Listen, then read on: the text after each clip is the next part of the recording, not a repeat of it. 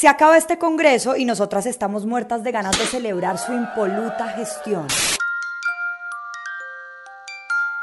el trabajo incansable de sus honorables congresistas. Enrique Cabrales del Centro Democrático jugando carritos. Su decencia a la hora de dirigirse a otros colegas. No es tipo más bruto que usted. No se ha leído un libro. Habla todo el día huevonada, cosas tontas. Como se la llevan de bien al trabajar en equipo. No, marica, qué amargura, qué amargura. ¿Viste lo que puso Bolívar? Ah. Estos hijueputas no se puede hacer nada. Su galantería y trato amoroso. Te tiro un besito para ver si me ves. Su manejo del verbo, el dominio de la oratoria, la parsimonia con la que encadenan una palabra con la otra. Aquí, senador Petro, usted es el que sobra congreso. Amparo lo que les da la gana y usted a mí me quita el uso de la palabra. Dele la palabra a ese bandido y que diga qué es lo que tiene que decir de mí. Podríamos regarnos en elogios, pero no, no. Que esta sea la oportunidad para despedir como se debe al Congreso que acompañó al gobierno de Iván Duque. Porque este Congreso me dejó una chiva, una burra negra, una yegua blanca y una buena suegra. Me dejó, me dejó, me dejó. No mentiras. Nos dejó muchos stickers de WhatsApp con decoraciones ridículas y uno que otro proyecto rescatable. Me dejó, me dejó, me dejó cosas muy bonitas. Arranquemos con algunos hechos históricos que no queremos pasar por alto. Nos quedan postales para la memoria como Santrich ocupando la curul que le correspondía después de haber firmado el acuerdo de paz y casi tres meses después anunciando su rearme con Iván Márquez. La coherencia en plastilina. También tenemos esta postal, no, no, no, no, ¿qué digo? Postal, placa de mármol. Señoras y señores que le hicieron al senador Álvaro Uribe Vélez por ser un colombiano ejemplar. Marica, ¿dónde está mi placa? Y esta postal, que es más bien un novelón turco, se refiere a todo lo que pasó con la congresista conservadora Aida Merlán. La primera congresista condenada por la Corte Suprema de Justicia por comprar boticos. A Merlano la metieron a la cárcel y mientras estaba en una cita odontológica, custodiada por el IMPE, le dio por desbloquear un nuevo rapifavor, la rapifuga. Y un último recuerdo fue ese ejercicio mágico lúdico bobo que le hizo Antanas Mocus a Álvaro Uribe. Estaban midiendo la confianza que pueden tener tres personas totalmente diferentes. Ay, miren esta forma tan curiosa de unir al uribismo con la izquierda. Que no sirvió de mucho porque meses después Uribe no bajó a Petro de sicario. Yo prefiero 80 veces al guerrillero en armas que al sicariato moral difamando. Muchas gracias. Y Petro le contestó que lo que pasa es que Uribe está completamente desesperado. Usted está desesperado, ¿qué es lo que le pasa? Pero no, Uribe, yo no soy como usted. Y ahora miren los tan pegaditos. Si por algo se caracterizó este Congreso fue por sus ganas de tumbar ministros. Y es que una también los entiende porque con ese gabinete no se hace un consomé, no jodas. Para que dimensionen, durante el gobierno de Duque el Congreso citó a más ministros a moción de censura que en todos los demás gobiernos. De las 34 mociones que se han citado desde que se creó la figura, 10 fueron a ministros de este gobierno. A la ministra de Transporte la citaron por la liquidación del contrato de la Ruta del Sol 2 con Odebrecht. Al ministro de Hacienda por el fallo fallido esquema de los bonos de agua para las regiones. A la ministra de las TIC por haber entregado un contrato de internet a una gente que nunca lo instaló y embolató la bobadita de 70 mil millones de pesos. Y a los tres ministros que pasaron por ahí. A Guillermo Botero lo llamaron dos veces. Una por haber dicho que el excombatiente Dimar Torres había muerto en medio de un forcejeo, cuando luego se comprobó que había sido por órdenes de miembros del ejército. Y la segunda vez fue por una operación militar en Caquetá, en la que la fuerza pública bombardeó de un campamento con ocho niños. Ante esto no faltaron los insensibles que dijeron cosas como esta. ¿Qué supone uno? ¿Llegarían allá ellos por su curiosidad a jugar fútbol o fueron reclutados por el terrorista? Ay, cómo olvidar esa sensación de seguridad que nos dio Botero. Pero bueno, después de que Botero salió, llegó Carlos Olmes Trujillo, al que citaron dos veces a moción, una en Senado y otra en Cámara. Ambas fueron por los abusos del SMAT durante las protestas de 2019 y por haber desobedecido un fallo de la Corte Suprema que le obligaba a pedir disculpas por estas actuaciones. Olmes murió de COVID y llegó Diego Molano, al que le hicieron tres mociones. Las dos primeras fueron por el mal manejo que le dio al paro nacional de 2021 y los excesos de la fuerza pública. La otra fue por un bombardeo en Puerto Leguizamo Putumayo, en el que murieron civiles, siguiendo con su tradición de lanzar frases revictimizantes, como cuando justificó un bombardeo a menores diciendo que eran máquinas de guerra. Molano esta vez dijo esto. El ministro de Defensa, Diego Molano, a través de su cuenta en Twitter, aseguró. Operativo no fue contra campesinos, sino disidencias FARC. No fue contra inocentes indígenas, sino narcococaleros. No fue en Bazar, sino contra criminales que atacaron soldados.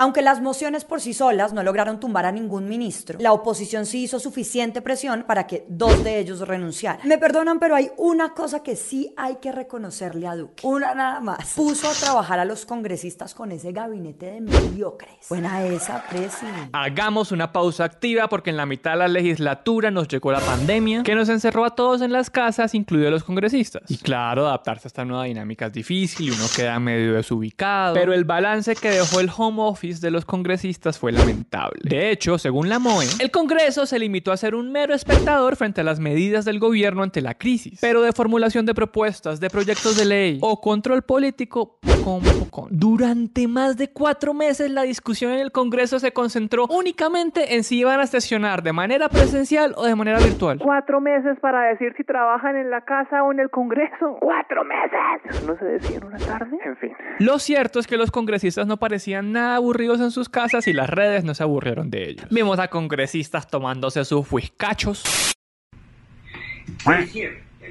A otros trotando en plena sesión. Aquí estamos en el Parque El Virrey trotando. El madrugue que estamos en sesión. Exactamente, estamos en sesión. No es momento de hacer ejercicio en el Parque El Virrey. Y madrazos. ¿Qué hijo de putas? El mismo verguero, tipo de puta, no nos quiere dejar votar muchos madrazos. Que nos parece más completa y estamos... Mandaste, me presentaste a mi mamá de todas las maneras. Angélica, Angélica. No, no, no, no, a mí. Y eso no se hace. ¿Era para mí el madrazo? Vota no. Serpa, Moncada, Horacio José. Vamos ahora con los proyectos de ley. Aquí hubo de todo. Buenos, malos, perversos, unos que ni siquiera pasaron. Revisamos los proyectos de ley buenos que se aprobaron y encontramos varios como estos. La prohibición del asbesto, la prohibición de pruebas cosméticas en animales, la ley de borrón y cuenta nueva para que los deudores que paguen no queden reportados de por vida ante las centrales de riesgo, la nacionalización de niños venezolanos en Colombia, la ley del actor que les da garantías laborales, una ley para que no prescriban los delitos sexuales contra menores, la prohibición de plástico de un solo uso, la creación del Ministerio de Ciencia, la ley de comida chatarra que obliga al etiquetado frontal en alimentos con exceso de azúcar, sodio o grasas, la ley de segundas oportunidades que da beneficios a las empresas que contraten a quienes salieron de las cárceles y la mejor de todas, la ley del beach que reconoce a esta bebida como patrimonio cultural del Pacífico colombiano.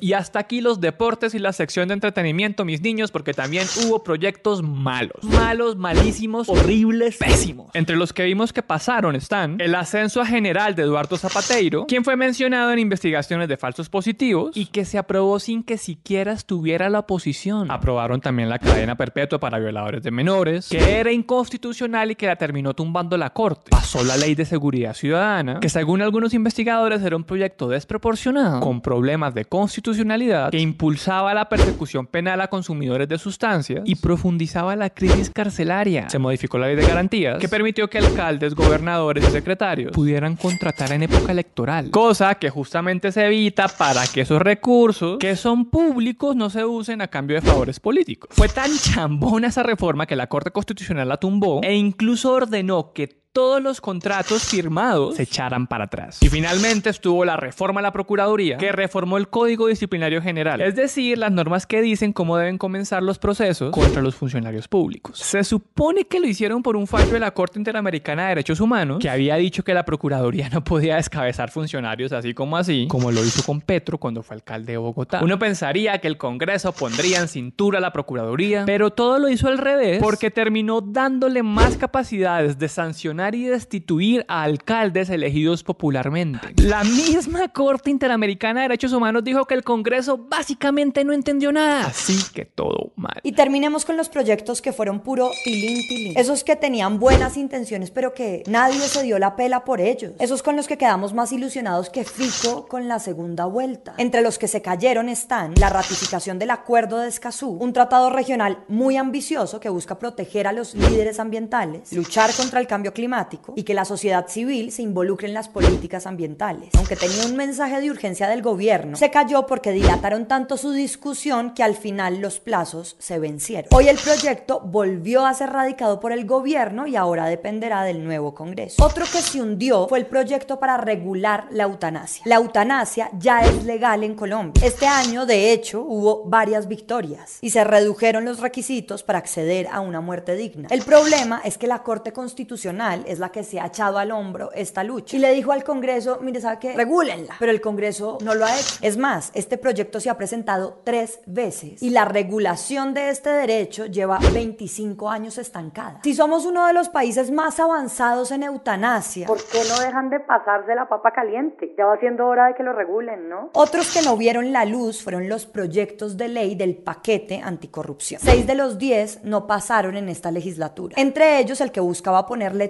topes a los salarios de los congresistas y funcionarios y el que buscaba que la gente pudiera participar en las audiencias donde se define cómo se va a distribuir la plata pública. Tampoco aprobaron un proyecto para prohibir el glifosato y otro que prohibía el fracking. En resumen, este Congreso aprobó 267 proyectos de 2.319 que se radicaron. Eso quiere decir que solo se aprobó el 11% y se archivó el 74%. El resto quedó pendiente. Aquí hay que hacer una salvedad porque no necesariamente la eficiencia de un Congreso se mide por la cantidad de proyectos aprobados. Imagínense que aprobaran todas las estupideces que salen de las mentes brillantes de nuestros congresistas, como prohibir que los niños de Colombia tengan nombres feos o que el fútbol lo declaren patrimonio cultural. Pero sí deja mucho que desear que haya una diferencia tan abismal entre lo que se radicó y lo que se volvió ley. Eso sí demuestra un Congreso improductivo. Ahora hagamos una mención especial a los peores presidentes del Congreso. Llegó la alegría, llegó el color, llegó la magia, llegó la vida, llegó la pobretumbre. Primero hablemos de Ernesto Macías, un opita de 67 años y ojitos gachos, que nos dejó el discurso más resentido de la historia cuando llegó Duque al cargo. Conducir bien el gobierno y sacar bien a Colombia del socavón en que la recibe. Con cifras falsas. Hoy recibe usted un país que redujo en el 16% el número de familias en acción. Y con un desborde de elogios hacia Uribe, aunque el presidente fuera Duque. Como el primer presidente de la República del Centro Democrático, mi partido. Partido ideado y creado por uno de los hombres más grandes de la política de Colombia, el expresidente Álvaro Uribe Vélez. Recordemos también que Macías nos dejó una perla para el recuerdo y fue su última jugadita como presidente, con la que buscaba sabotear a la oposición, manejando a su acomodo el orden de las intervenciones en la instalación del Congreso del 2020. Mañosito hasta el final el hombre. Después de Macías llegó nuestro cantante y vago favorito Arturo Char. Dame el tono, dame el tono para cantarle a la paz. Char es famoso por haber faltado 149 veces en el anterior Congreso, por haber presentado 32 excusas médicas para ausentarse y por tener más canciones que proyectos de ley. Además, la Corte Suprema de Justicia lo llamó a declarar por su supuesta participación en el entramado de fraude electoral en el Atlántico. Eso sí, todas las bancadas lo admiraron por ser un bacán, porque daba la palabra, pero ajá, ¿a qué costo? No se les olvide que el vago del salón siempre es un bacán. Otra estampita que fue presidente del Senado es Juan Diego Gómez, que todo lo hizo bien, bien. Fue uno de los grandes opositores para ratificar el acuerdo de Escazú y ayudó a dilatar los tiempos para hundirlo. Ay, pero eso sí lo vimos dichoso en la cumbre de cambio climático, ¿no? Defendiendo el medio ambiente, maestro. Gómez, además, está siendo investigado por la Corte por presuntamente haber negociado con bienes en extinción de dominio, es decir, bienes que se obtuvieron con dinero de actividades ilícitas. Súmele a esto que tiene una denuncia por estafa cuando era diputado de Antioquia, porque parece que vendió un lote en problemado. Y para rematar, es el adalid de la decencia y defensor de la verdad. Óiganlo. Que acompaña el ELN activo en el terrorismo a su vicepresidente celebran la designación de esta mujer. Ay, no, pero qué lindo. ¡Qué ejemplo! Eso es lo que está de moda ahorita en el Congreso, ¿o qué? Andar difamando porque, como no hay mucho que hacer, si hasta lo premiaron con la Orden del Congreso en el grado de Gran Cruz Extraordinaria, con placa de oro por su trayectoria y liderazgo, y también con la medalla Gran Oficial que recibió del gran Diego Molano. Me pesa la boca después de pronunciar estos premios tan exorbitantes. Y si me está pesando la boca de pronunciar todos estos premios, ahora se me va a caer con el honoris causa al plagio de la presidenta de la Cámara, Jennifer Arias. Es que nunca antes una tesis había importado tanto para su autor. Resulta que mientras era presidenta de la Cámara, salió una denuncia que mostraba que Arias había plagiado su tesis de maestría de la Universidad Externado de Colombia. Ante el escándalo, Arias lo negó, se puso a la defensiva, hizo pataleta y salió a gritar que su nombre había sido mancillado no mancillarle su nombre sin ser escuchado. Mejor dicho, salimos a deberle ahora, pues. El tema se creció tanto que la Universidad Externado le pidió al Consejo de Estado que anulara su título de maestría y el caso se quedó en manos de la Comisión de Ética de la Cámara. Al final no siguieron ese proceso y le tocará al nuevo Congreso mirar qué hace. Sin embargo, como Arias ya no será congresista, pues... Marica, ya no más, marica, ya no más. Entonces ya vimos que este Congreso estuvo presidido por unas joyitas que buscan beneficiar a otros con su poder y que para colmo salen premiados. Luego se preguntan por qué queremos tanto al Congreso. Ahora hablemos de un truco de magia recurrente en el Congreso. Este se da cuando la Corte le abre una investigación a algún congresista y ¡bam!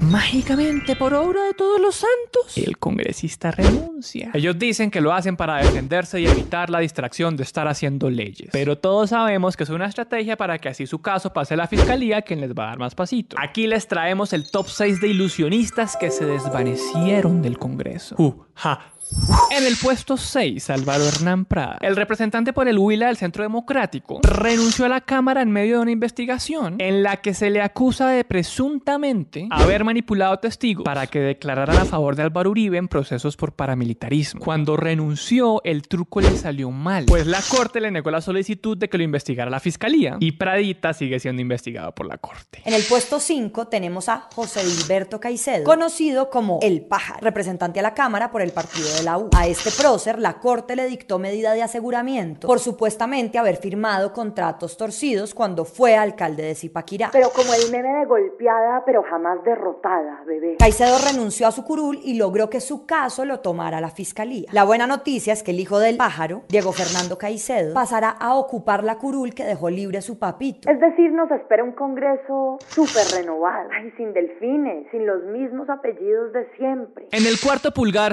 digo, lugar está Eduardo Pulgar, también del partido de la U. Pulgar renunció al Senado mientras lo investigaban por haber intentado sobornar a un juez de Usiacurí Atlántico. Pero su truco le salió mal porque la corte se quedó con su caso y le impuso una condena de prisión de más de cuatro años. Para rematar, la Procuraduría lo destituyó e inhabilitó por 12 años para ejercer cargos públicos.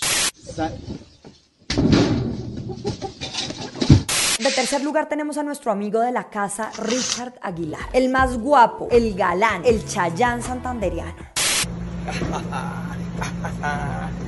Aguilar, de cambio radical, renunció a su curul 24 horas después de haber sido capturado. Al tipo lo señalan de supuestamente haber firmado contratos torcidos mientras era gobernador de Santander. Su caso lo está investigando un fiscal aforado ante la Corte Suprema, como pasa cuando algún gobernador está encochinado. Mientras se resuelve el proceso de Aguilar, él sigue privado de la libertad en el batallón donde hasta hace poco estaba recluido su papito Hugo Aguilar, un hijo que sigue los pasos de su padre, hasta la cárcel y todo. En el segundo lugar está Edwin Ballesteros, del glorioso Centro Democrático. El tipo renunció a su curul en la Cámara de Representantes haciendo tremendo show.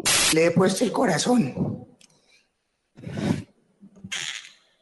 Resulta que la Corte le había abierto una investigación por posible corrupción cuando fue gerente de la empresa de servicios públicos de Santander. En el gobierno de, no lo van a adivinar, Richard Aguilar. Ballesteros logró salirse con la suya al dejar su curul, pues su caso lo tomó la fiscalía, pero ya lo acusó formalmente por este delito. Y aunque lo acusó, pues ya sabemos que la fiscalía es más blandita que si lo hubieran pasado por la Corte. Y en el primer escaño, el ganador, el favorito de la casa, Álvaro Uribe, el ex senador del Centro Democrático, renunció a su curul luego de que la Corte le ordenó prisión domiciliaria en medio de una investigación por posible manipulación de testigos. Su caso pasó a la fiscalía y ahí lo trataron más suavecito porque le levantaron la detención y la misma fiscalía pidió la preclusión de su caso. Pero una juez le dañó el caminado a Uribe y negó la preclusión. Entonces como que todo le está saliendo a medias al expresidente. Renunció a su curul para nada. Su caso sigue en pie. Petro es presidente. El Centro Democrático, ¿dónde carajos está? Mercurio está retrogradando. ¿Alguien quiere pensar en Uribe? Miren, estamos a punto de que se instale un nuevo Congreso y este fue nuestro homenaje a los honorables congresistas que dejan este recinto sagrado, casa de la dignidad, de las buenas formas, de la decencia, donde ocurre lo más ejemplar de nuestra patria. Así los querí.